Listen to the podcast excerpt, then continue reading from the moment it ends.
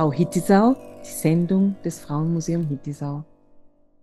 Herzlich willkommen zu Frau Hittisau, der Radiosendung des Frauenmuseum Hittisau. In der heutigen Sendung beschäftigen wir uns mit dem Thema Male Gaze, also dem männlichen Blick in Filmwelten, Theater und Gesellschaft.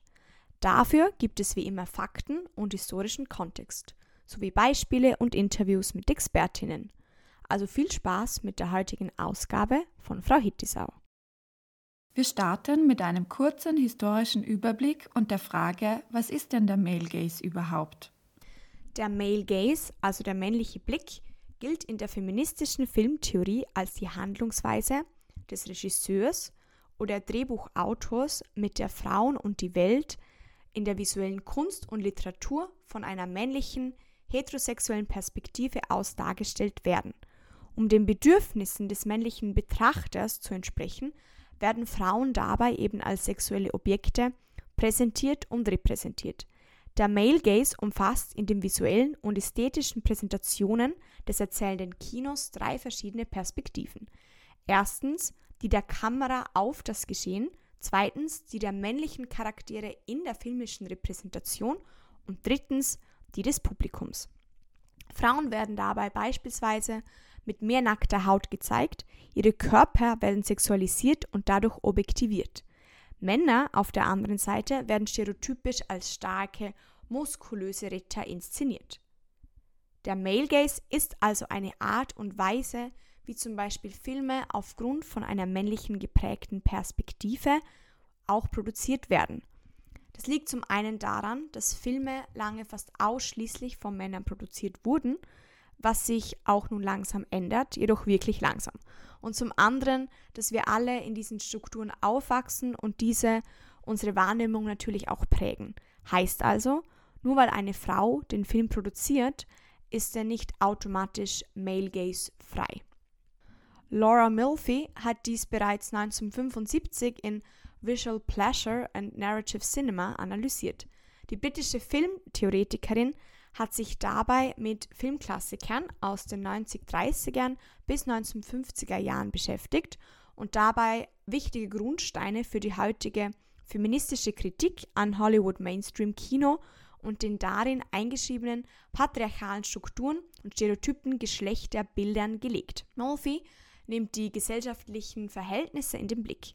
Ihre analytischen Schwerpunkte sind das Repräsentationssystem Kino, das Unbewusste im Film, das unter anderem von einer herrschenden Geschlechterordnung geprägt ist, geschlechterkodierte Sehweisen, die kollektive Lust am Schauen sowie der Voyeurismus, der durch den hell-dunkel-Kontrast von Kinosaal und Leinwand verstärkt wird.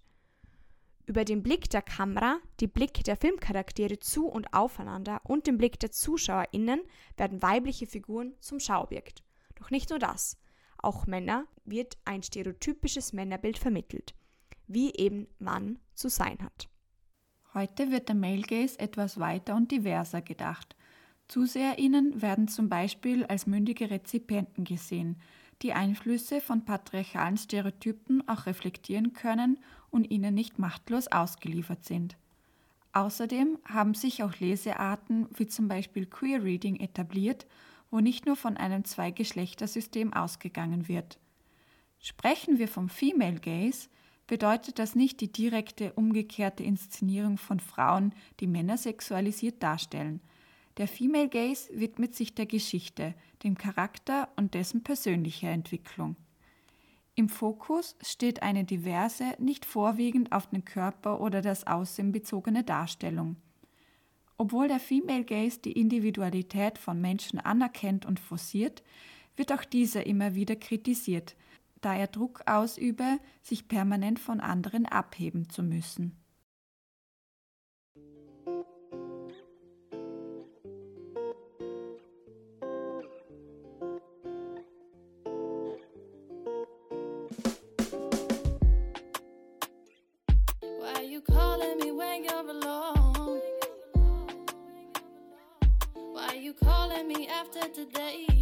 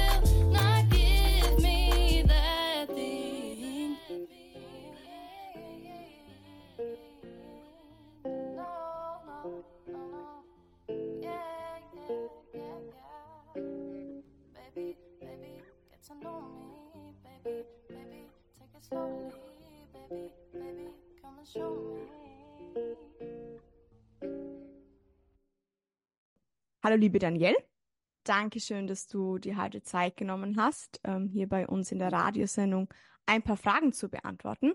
Vielleicht Ja, erzählst auch. du ganz kurz mal, wer du bist und was du so machst und seit wann du denn bei uns auch im Frauenmuseum arbeitest. Ja, also hallo. Also mein Name ist Danielle Fenstram. Ich arbeite im Theater, aber auch im Frauenmuseum. Ich habe in Wien Theater, Film und Medienwissenschaft studiert und danach einige Jahre in Theaterhäusern assistiert. Ähm, Und bin jetzt Theaterregisseurin in deutschsprachigen Theaterräumen, also Häusern und aber auch in der freien Szene. Und ich bin Co-Leiterin einer freien Theatergruppe, die heißt Café Fuerte.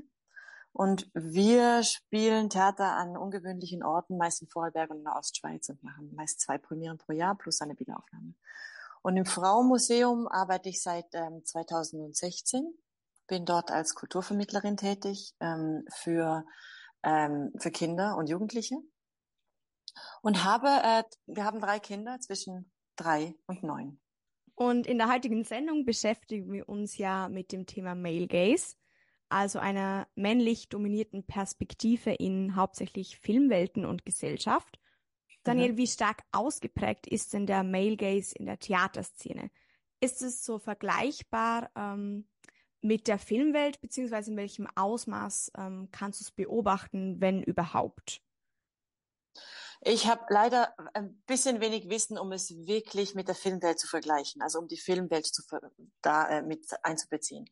In der ähm, Theaterwelt ist Male Gaze sehr definitiv ein Thema. Also Mhm. ähm, viele Frauenfiguren sind ähm, nicht handelnd, sondern passiv. Ähm, sie stehen rum, sie sind hübsch, äh, sie warten eher, bis sie angesprochen werden, statt dass sie aktiv zum Handlungsgeschehen beitragen. Also einfach von der klassischen Rollenzeichnung einer weiblichen Figur auf der Bühne.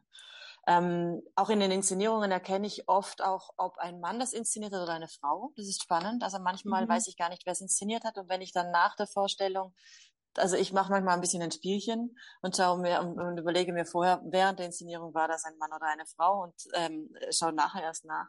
Und dann ist das ähm, ähm, meistens übereinstimmend mit dem, was ich gesehen habe. Okay, also Ähm, das ist für dich auch dann wirklich erkennbar, wenn du Ja, das, schon, ja. schon, wobei ich das nachher dann gleich noch ähm, ähm, ähm, definitiver beschreiben möchte. Also man erkennt aber auch, ob die Ausstattung männlich oder weiblich war. Wobei das aber jetzt schwer ist, ganz konkret so Mhm. so definitiv zu sagen, tatsächlich, weil es natürlich ähm, ähm, nicht so einfach ist in diesen Mustern. Also es ist natürlich auch so, dass, dass es männliche Ausstatter gibt oder männliche Regisseure, die sehr wohl auf dem Schirm haben, ähm, diese Situation zwischen männlichen Rollen und weiblichen Rollen, männlichen Darsteller und weiblichen Darstellerinnen und die sehr auf Male Gaze achten und dem da achten, dem nicht zu entsprechen. Das gibt's natürlich auch.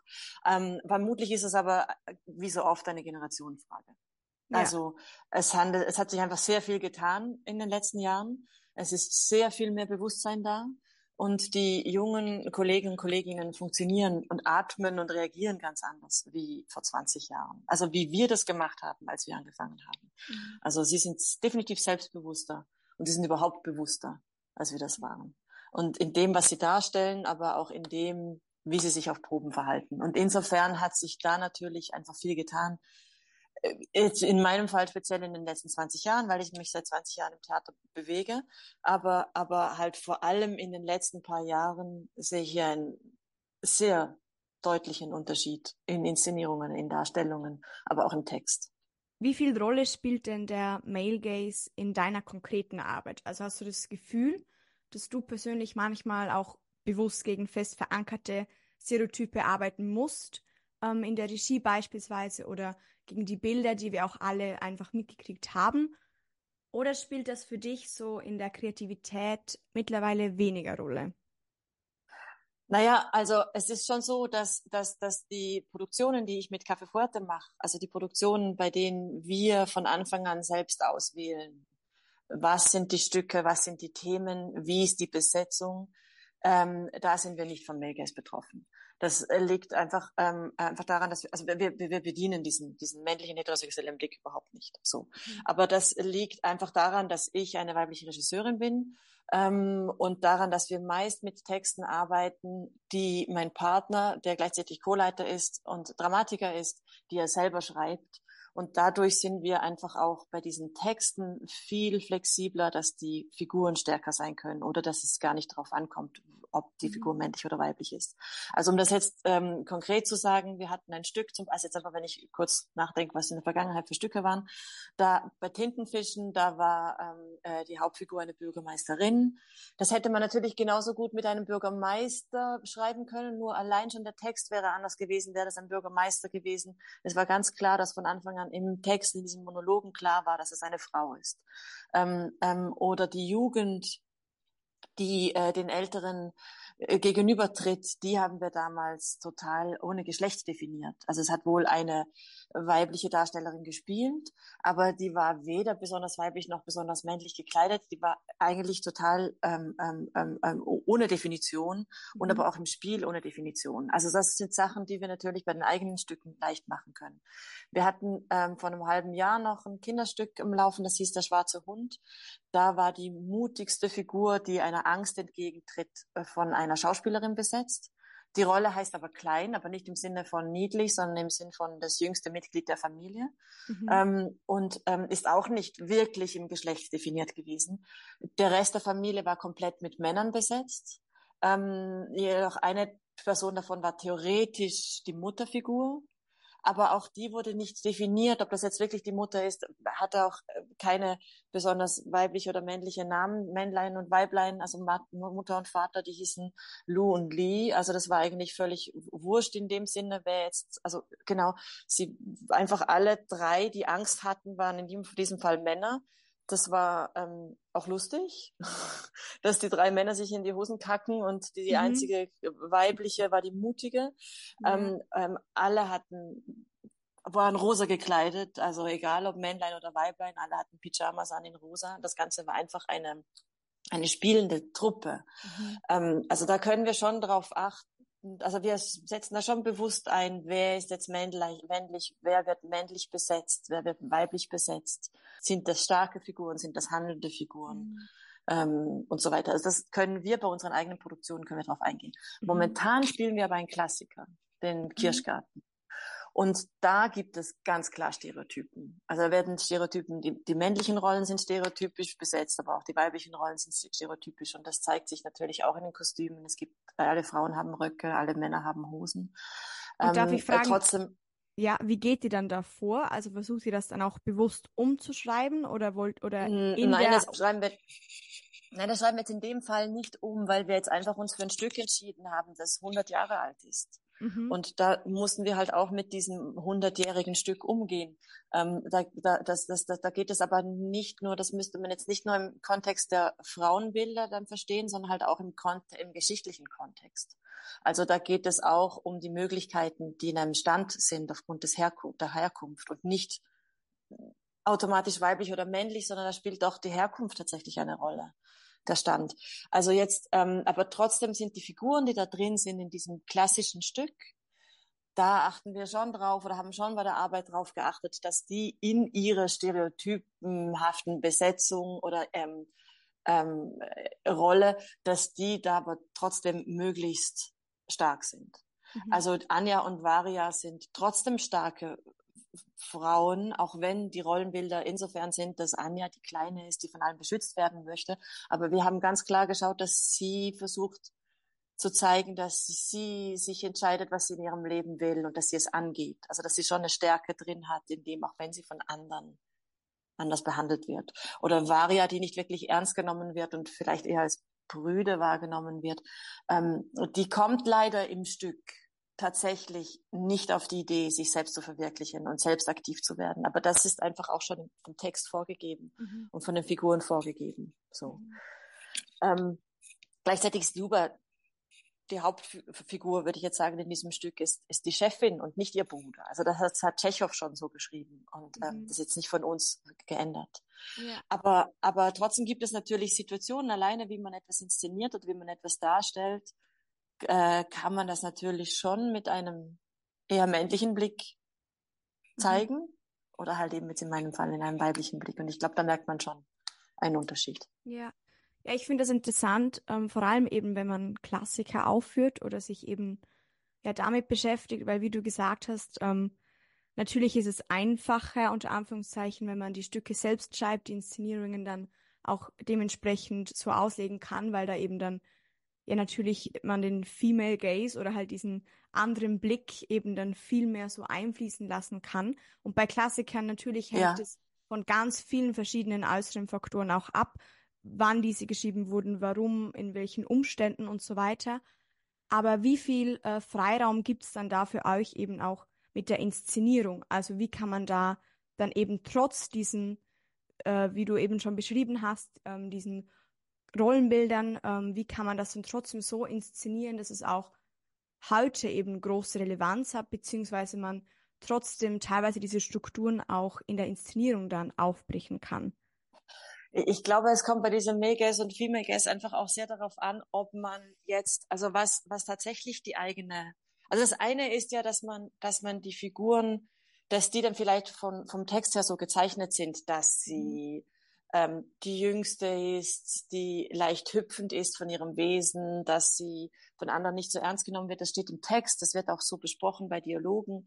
Ähm, ähm, natürlich, aber gleichzeitig ist halt immer die Frage, was der Subtext ist dieser Figuren. Also was ist unter dem Text, was ist das, was sie denken. Und das ist das, wo wir die Möglichkeit haben, drüber zu reden und drüber zu philosophieren.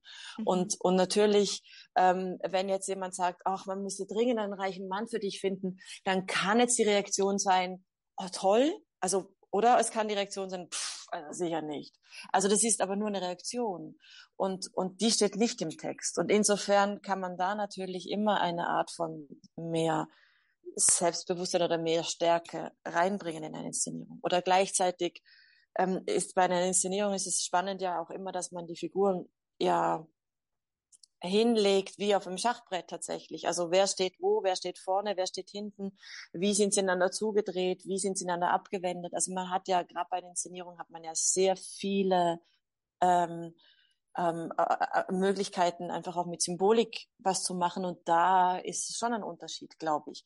Ob, ähm, ob man jetzt eine 40-jährige Frau ist, die draufschaut, Mhm. oder ob man einen 70-jährigen Mann ist, der draufschaut. Also da bin ich fest davon überzeugt, dass das Mhm. einen Unterschied gibt. Und das ist auch das, was ich gemerkt habe in den, in den, in den letzten Jahren, dass sich da einiges getan hat.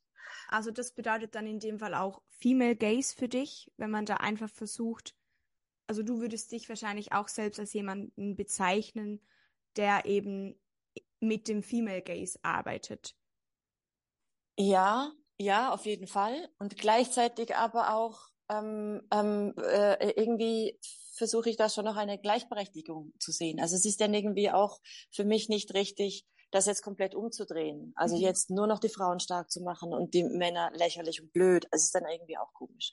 Also also Ja. es ist irgendwie, also ich habe irgendwie schon das Bedürfnis, da eine Art von eine Art von ähm, Gleichberechtigung tatsächlich herzukriegen. Wobei aber schon bei uns auch die Diskussion dann steht, wie viele Frauen sind in einem Ensemble besetzt? Sind es, ist es halb halb? Haben wir mehr Männer? Haben wir weniger Männer? Haben wir eine komplette Frauenproduktion? Sind alles komplett Männer drin? Auf der Bühne sichtbar tatsächlich. Das eine ist ja, wie ist das Team zusammengestellt? Mit wie vielen Männern und wie vielen Frauen?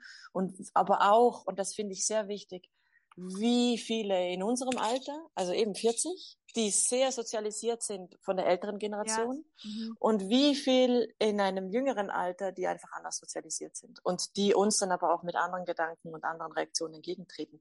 Und das finde ich mindestens genauso wichtig. Also ich finde es nicht nur wichtig, dass man mit, dass man möglichst schaut auf die, äh, darauf achtet, wie viele männliche Mitarbeiter hat man in einem Team und wie viele weibliche Mitarbeiter. Das ist natürlich die eine wichtige Frage.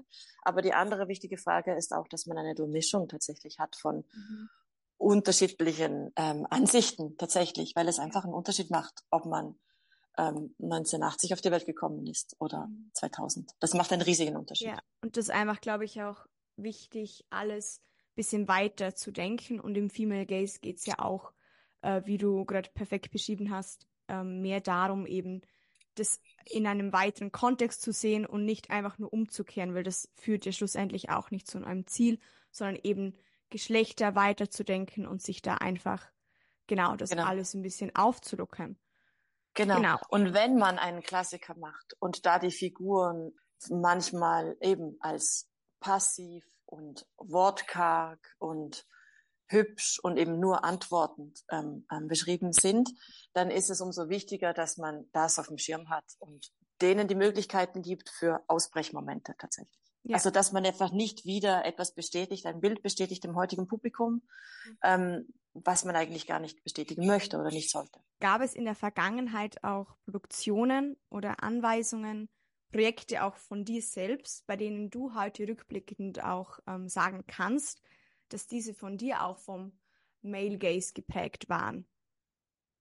Also ich kann prinzipiell sagen, dass das deutschsprachige Theaterkonstrukt sehr hierarchisch ähm, und dadurch natürlich auch sehr nach einem starken Patriarchat funktioniert. Mhm. Äh, die ganze Maschinerie ist so gemacht, dass es, dass da ein männlicher cholerischer Regi- Regisseur steht, ähm, der das Ganze anleitet. Also das ist das ist einfach vom, vom Konstrukt her so gemacht. Weibliche Führungskräfte im Theater verhalten sich dann oft eher wie ein weißer alter Mann tatsächlich. Mhm. Ähm, da hat sich aber einfach viel, auch wieder da hat sich viel getan in den letzten paar Jahren. Ich würde aber eher sagen, das ist keine große Zeitspanne, gell? das ist eher eine Zeitspanne von zwei, drei bis fünf Jahren, wo sich viel Mhm. getan hat.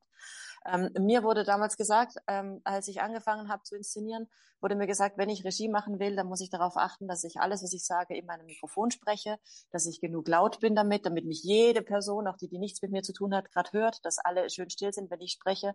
So wurde Regie damals einfach bezeichnet. Also Mhm. Wenn ich was zu sagen habe, ist der Rest still. So war das ähm, als, als Grundbild.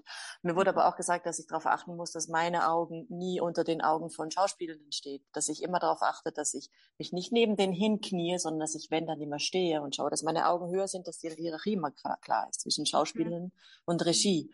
Das ist, das wurde mir gesagt vor 20 Jahren. Ich finde das natürlich einen absoluten Blödsinn, weil ich finde, dass Theater eine Gemeinschaftsarbeit ist. Ja. So. Also es braucht alle. Es braucht die Musik, es braucht die Spielenden, es braucht Tänzerinnen und Tänzer, es braucht die Ausstattung, es braucht die Dramatiker und Dramatikerinnen, es braucht die Technik und alle sind ihren ähm, Metier Experten und Expertinnen. Und es braucht natürlich auch das Auge von außen und jemanden, ähm, ähm, der das irgendwie zusammenwebt. Ähm, ich, aber ich kann nicht spielen und ich kann nicht komponieren und ich kann auch nicht schreiben und ich bin keine Designerin, ähm, aber ich kann beobachten und ich kann reflektieren. Mhm. Und dementsprechend hat jeder, hat jeder eine eigene Aufgabe und in dem Fall ist keine Hierarchie notwendig. Aber natürlich müssen die Verantwortungen ähm, klar sein, ähm, aber das geht auch ohne cholerisches Herumgeschrei. Mhm. Trotzdem merke ich aber, dass, dass man, dass man, wenn man jetzt an einem Stadttheater inszeniert, da stehen viele Menschen rum. Da sind einfach sehr viele Techniker, Technikerinnen da. Da ist eine Inspizientin da. Da ähm, äh, stehen Assistenten rum, die Schauspielenden und so weiter. Das sind einfach viele Leute da. Da hat man schnell mal auf so einer Probesituation 30 Leute. Und wenn man dann irgendwie, da, da, ich, dann verstehe ich natürlich auf eine gewisse Art und Weise, dass wenn ich jetzt laut wäre und cholerisch, würden alle sofort reagieren und, und schauen. Aber wenn man da jetzt anders dran geht und anders dran arbeitet, dann ist es natürlich auch ähm, ja, das ist schon, also, also eben, es ist einfach von der Situation her sehr männlich konstruiert. Also Mhm. genau. Und und dadurch ähm, ähm, braucht das definitiv eine andere, ähm, ja, eine eine Art von Entwicklung in so einem Stadttheaterkonstrukt. Da Ja. funktioniert die freie Szene ganz anders tatsächlich. Äh, die freie Theaterszene. Und die hat da aber auch eine andere Möglichkeit, sich zu entwickeln, weil die oft auch mehr in einem Kollektiv arbeiten, ähm, von sich her schon ähm, anders, anders ähm, aufgestellt sind. Ja. War das für dich auch so der Grund, ähm, eben selbst Produktionen zu machen, äh, dir selbstständig was aufzubauen, weil dich eben diese Strukturen eingeschränkt haben oder ähm, ist es für dich aus anderen Gründen passiert? Nein, selbst etwas zu machen, hängt für mich auch damit zusammen, dass es einfach auch schön ist, selber entscheiden zu dürfen, was möchte man machen, wie möchte man es machen, mit welchem Team möchte man zusammenarbeiten und nicht, dass man mhm. zwangsverheiratet wird mit einem Team. Aber auch das ist manchmal, ähm, also ich möchte das eine gar nicht so sehr dem anderen gegenüberstellen, weil im deutschsprachigen Theater zu inszenieren hat, hat sehr viel Reiz. Und das mache ich sehr gern. Es hat nur einen anderen Reiz, wie eine freien Szene in einer freien Gruppe zu inszenieren. Es geben ja auch, es kommen ja auch andere Projekte dabei raus. Mhm. Also es ist einfach eine andere, eine andere Art ähm, zu tun. Ich würde beides tatsächlich nicht missen wollen. Also ich möchte schon weiterhin im deutschen Stadttheater inszenieren dürfen, aber, aber eben gleichzeitig auch immer die eigenen Projekte machen können. Ja. Das einfach so, sich gegenüberzustellen. Aber ich merke, dass einfach eine, eine komplette, die Theaterwelt sich an und für sich ändert. Also ich war eine ganz andere Assistentin, als man jetzt Assistent ist. Und das ist aber richtig. Das ist gut. Es, trotzdem gibt es für mich manchmal so diese irritierenden Momente, weil ähm, Assistenten vor 20 Jahren waren eher Sklaven gleichgesetzt. Also ich habe, nein, das ist jetzt blöd, das ist blöd, yeah. das ist blöd, dass ich das gesagt habe, weil natürlich nicht. Das war natürlich ein freiwilliger Beruf und so weiter. Aber ich war 24 Stunden anwesend. Ich war das letzte Schwänzlein im Glied. Ich ähm, ähm, war immer telefonisch erreichbar. Man hatte keine, also man hat, man war irgendwie und das war dieses, dieses Art, diese Art dienen zu wollen, war mir im Blut und uns allen Assistenten damals und Assistentinnen. Ähm, das ist jetzt nicht mehr so. Und das gibt natürlich oft auch einen Irritationsmoment. Das beobachte ich auch, wenn ich mit Kolleginnen und Kollegen drüber spreche. Die sagen auch, boah, also wir haben nicht so assistiert. Das ist ein Irritationsmoment. Aber gleichzeitig super, dass diese Entwicklung so ist. Also wir, wir müssen schon zugeben, ich bin anders sozialisiert und bin manchmal schon auch ähm, konfrontiert mit einer anderen Art zu sein, zu denken, zu reagieren. Und das ist herausfordernd. Und das ist jetzt aber nicht nur in Bezug auf Male Gas oder Female Gas bezogen, weil ich glaube, das wiederum, da ist meine Haltung ganz klar. Da ist meine mhm. Haltung extrem klar. Ähm, ähm, das andere ist eigentlich eher auf Hierarchie, ähm, verstecktes Patriarchatsdenken tatsächlich, mit dem man immer noch zu kämpfen hat. Mhm. Ähm, ähm, und äh, ja, da ist einfach noch eine andere, da ist einfach, da ist einfach noch einiges da, an das man, das man arbeiten muss mhm. an dem ich arbeiten muss, tatsächlich. Ja. Wie wichtig empfindest du denn einen diversen Ansatz, also in jeglichen Bereichen, über die wir jetzt auch gesprochen haben, ähm, im Theater, im Film? Und welchen Einfluss denkst du auch, dass das auf eine Gesellschaft haben kann oder ob es da eben auch positive wie negative Einflüsse geben kann?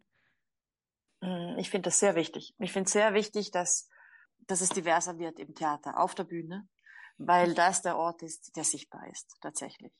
Ähm, ähm, und es ist wichtig, dass alle Personen, die äh, in der Gesellschaft vertreten sind, dass sie sich vertreten fühlen im Theater und im Film.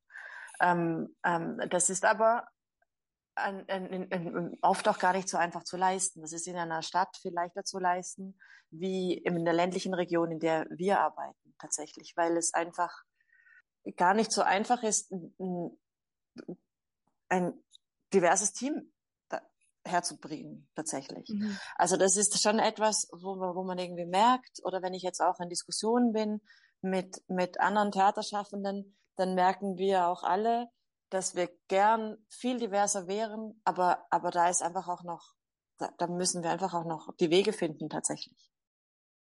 Writing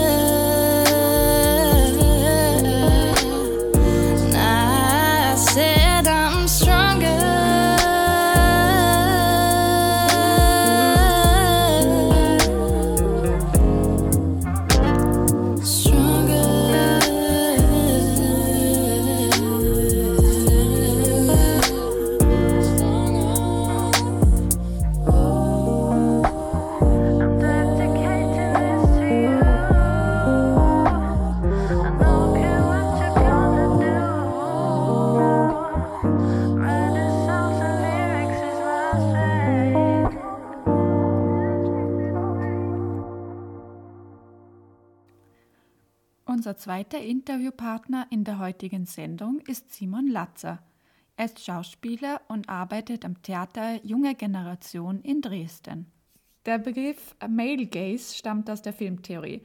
Du selbst stehst auf der Bühne im Theater und bist nicht auf einem Filmstreifen zu sehen, sondern im dreidimensionalen Raum. Du hast bereits in deiner Schauspielausbildung den Schwerpunkt auf Körperarbeit und äh, Darstellung ge gelegt. Ähm, inwieweit verändert sich deine Bewegung, wenn du weißt, dass du beobachtet wirst? Also ich glaube, dass es ein menschliches und sehr natürliches Phänomen ist, dass man sich anders verhält, wenn man beobachtet wird und im öffentlichen Raum sich befindet, anstatt wenn man zu Hause ist, in den eigenen vier Wänden und privat ähm, sich verhält, wenn niemand einen beobachtet. Dementsprechend ist es auf der Bühne auch so äh, oder im Film. Allerdings da auf eine ganz andere Weise, weil man sich ja dem stellt. Man soll sich da oft intim, privat verhalten, obwohl man weiß, man wird beobachtet. Das ist, glaube ich, der ganz spannende Prozess dahinter. Und das ist, glaube ich, auch dann die große Übung. Locker zu sein, entspannt zu sein, privat zu sein, obwohl man weiß, man wird beobachtet. Hast du auch schon Frauenrollen verkörpert? Ja, natürlich. Ich habe auch schon äh, Frauen, klassische Frauenrollen gespielt, aber auch ganz oft schon so Unisex-Rollen, was auch ganz modern ist, wo es kein Geschlecht dafür braucht, um die zu bestimmen, für was die sagen wollen. Gibt es einen Unterschied in der Vorbereitung, ob du Geschlechterrollen oder Unisex-Rollen darstellst? Naja, was für Rollen es gibt und was für Geschlechterrollen es gibt, ist auch sehr genrespezifisch natürlich. Das heißt, also im klassischen Theater oder auch im realistischen Theater gibt es natürlich viel mehr Rollen und viel mehr Geschlechterrollen auch. Und dann kommt es auf, auf die Inszenierung drauf an, aber auch auf, auf die Autorin drauf an, wie er sie diese Rollen schreibt. Und im postmodernen Theater, modernen Theater zum Teil auch schon, aber postmodern auf jeden Fall, werden meistens äh, Rollen aufgesprengt, es sind SpielerInnen auf der Bühne, es wird Text verhandelt. Und genau da ist es ganz oft so, dass man Rollen und Geschlechter weniger braucht, äh, weil es ist das Thema im Vordergrund und der Text im Vordergrund. Und die Debatte im Vordergrund, die Fragen, die aufgeworfen werden und es ist im Prinzip egal, was für ein Geschlecht die Spielerin hat, die die Sachen sagt. Ähm, Hauptsache man sagt die. Das Theater hat sowohl eine ästhetische als auch eine öffentlich-soziale Dimension. Spiegelt sich der öffentliche Diskurs zu gesellschaftlichen Debatten wie beispielsweise kultureller Aneignung oder der Male Gaze in deiner Arbeit mit Regisseurinnen und Bühnenbildnerinnen wieder? Ja, auf jeden Fall. Hm, ich glaube, und zum Glück spiegelt sich die öffentliche Debatte in der Theaterwelt auch wieder. Äh, und ich glaube, in manchen, zu manchen Aspekten umso mehr und umso schneller und avantgardistisch fast schon am, am, sind die am, am Zahn der Zeit, also die Menschen, die auf das Wert legen in der Theaterwelt, weil man wenn man Kunst macht, hat man Zeit, Sachen neu zu denken. Man hat Zeit, man wird auch dafür bezahlt, Sachen zu hinterfragen und neu zu denken. Dementsprechend gibt es eine Richtung der Theaterwelt, die da ganz, ganz vorne dran sind, glaube ich.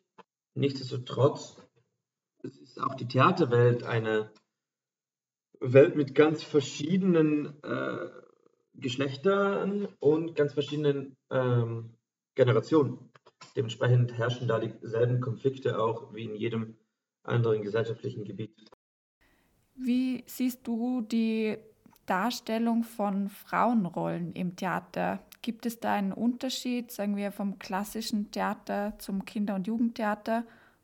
Oder wie du vorhin beschrieben hast, die, ähm, dass es auch viele Unisex-Rollen bereits gibt, wo es mehr um die Vermittlung geht als um, als um die Geschlechterrollen?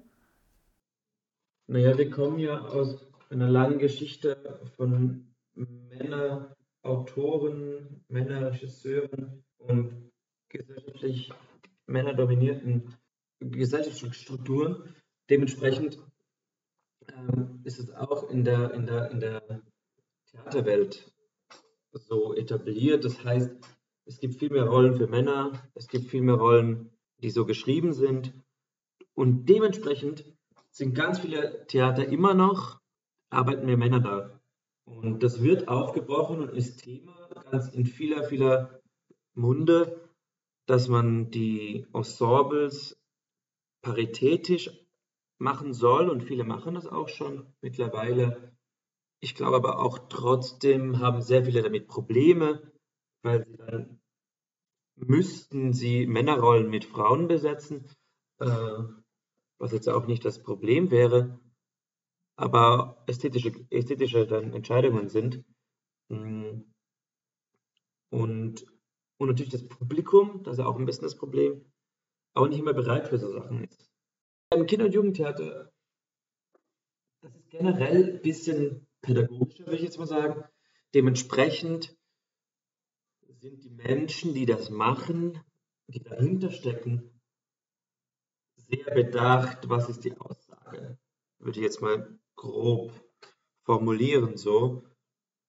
Und dementsprechend wird auch mit diesen modernen Themen, mit diesen Debatten auch anders umgegangen und werden die sehr hinterfragt oder sehr, wird sehr darauf eingegangen, würde ich jetzt mal sagen.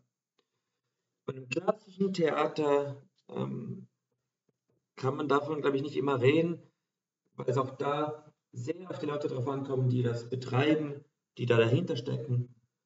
Und die Kunstfreiheit da, glaube ich, noch einen größeren Stellenwert hat. Ist die Abwesenheit von Geschlechterrollen nicht auch ein Nährboden für Kreativität und Fantasie? Doch, auf jeden Fall. Auf jeden Fall. Ich glaube, dass das Kinder- und Jugendtheater sehr darauf bedacht ist, zukunftsweisend zu sein ein Vorbild zu sein ähm, und dementsprechend solche Themen auf jeden Fall gezeigt werden und auf jeden Fall thematisiert werden. Und das klassische Theater hat immer noch, das klassische Theater hat oftmals noch den Auftrag, die Gesellschaft zu repräsentieren. Und dementsprechend müssen sie auch Stücke anbieten, wo diese Geschlechterrollen etabliert sind schon.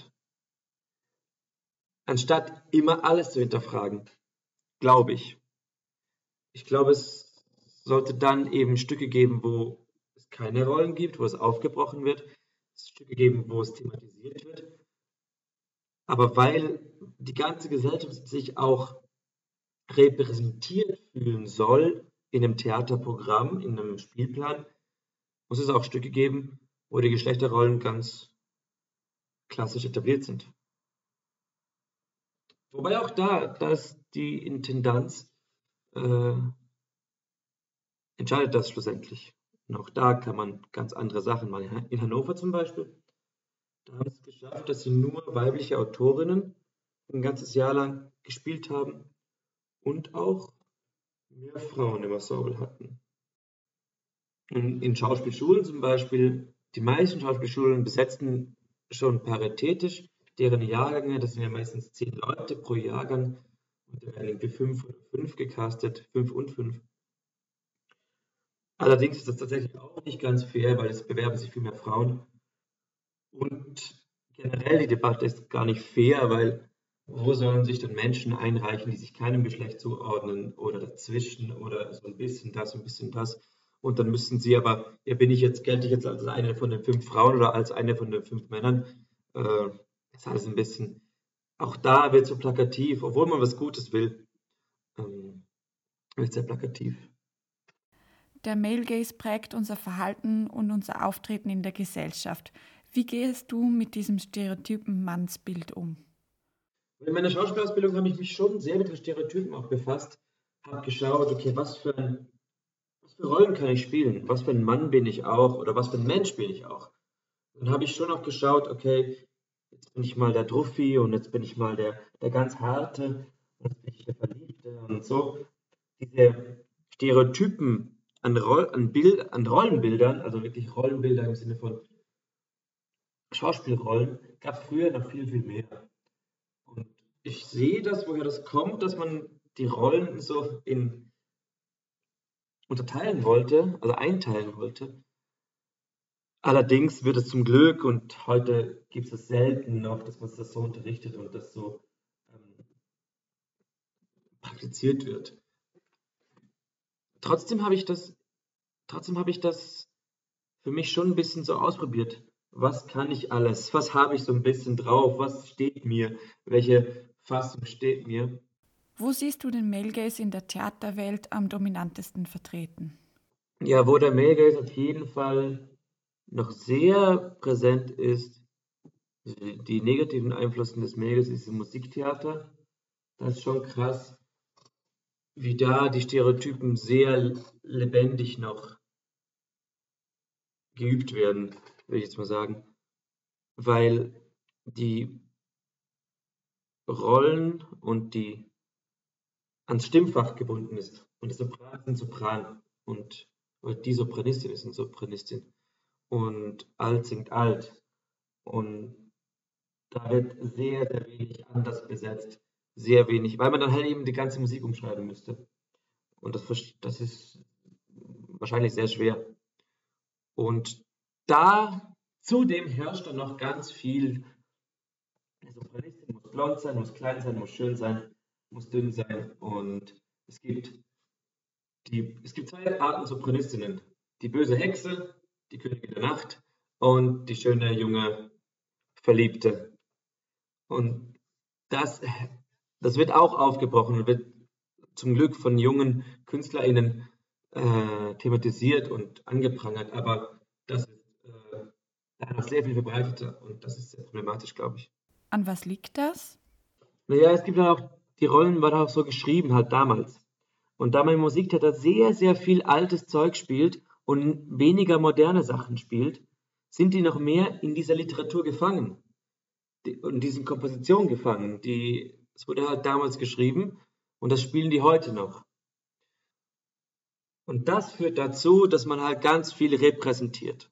Und was unterscheidet das Musiktheater vom klassischen Theater? Die ganze, das ganze Narrativ und die Denkart ist anders, würde ich jetzt mal sagen. Es kommt von einer anderen Geschichte. Sprechtheater kommt von freier Meinungsäußerung, kommt von Kunstfreiheit, kommt von wir sagen zusammen, was, was gesagt werden muss im deutschen Raum. Die Franzosen sind rebellieren gegangen, haben Revolution gemacht und in Deutschland hat man Bühnen aufgebaut. In den Fürstentümern gab es Bühnen. Darum gibt es heute noch so viele Bühnen in ganz Deutschland, Österreich und Schweiz. Und nirgendwo so viele wie auf der ganzen Welt. Weil es damals so wichtig war für die freie Meinungsäußerung. Und da ist im Sprechtheater ein anderer, eine andere Denkart heute noch mehr spürbar. Und das Musiktheater hat eine andere Geschichte.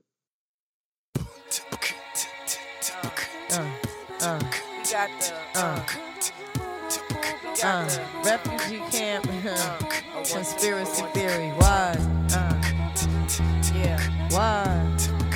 Uh, uh, uh. You're just too good to be true. Can't take my eyes off of you. You be like heaven to touch. I wanna hold you so much. At long last, love has arrived. And I thank God I'm alive. You're just too good to be true. Can't take my eyes off of you. Caught in the way that I stare. There's nothing else to compare. The sight of you leaves me weak. There are no words left to speak. But if you feel like I feel, please let me know that it's real. You're just too good to be true. Can't take my eyes off of you.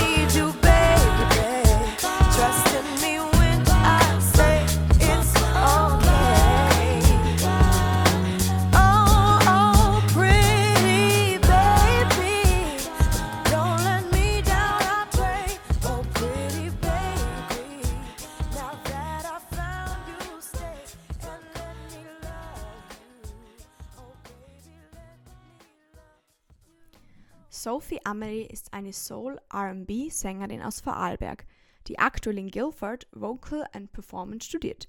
Mit ihren 19 Jahren hat sie bereits zwei Songs veröffentlicht, welche Sie nun in unserer heutigen Sendung genießen durften. Auf Spotify finden Sie die Künstlerin als Sophie Amelie, wo ganz bald bereits weitere Songs zu hören sein werden. Außerdem hörten Sie den absoluten Klassiker von Lauren Hill, ganz im Sinne von Soul R&B, Can't Take My Eyes Off of You. Die heutige Sendung zum Thema Male Gaze ist den 16 Tagen gegen Gewalt an Frauen gewidmet, die im letzten Sonntag zu Ende gegangen sind. Falls ihr neben der Weihnachtsbeleuchtung orange illuminierte Häuserwände oder zum Beispiel das Frauenmuseum gesehen habt, so war das orange Licht ein Zeichen der Solidarität. Zu den Ankündigungen. Am 24. und 25. Dezember machen wir eine kurze Weihnachtspause. Das Museum bleibt an diesen zwei Tagen geschlossen. Am 26. Dezember sind wir zu den gewohnten Öffnungszeiten wieder da. Im neuen Jahr gibt es Frau Hittisau als Podcast auf den bekannten Plattformen. Wir bedanken uns an dieser Stelle recht herzlich bei Radio Proton für die Unterstützung und den Sendeplatz. Bis bald mit Frau Hittisau.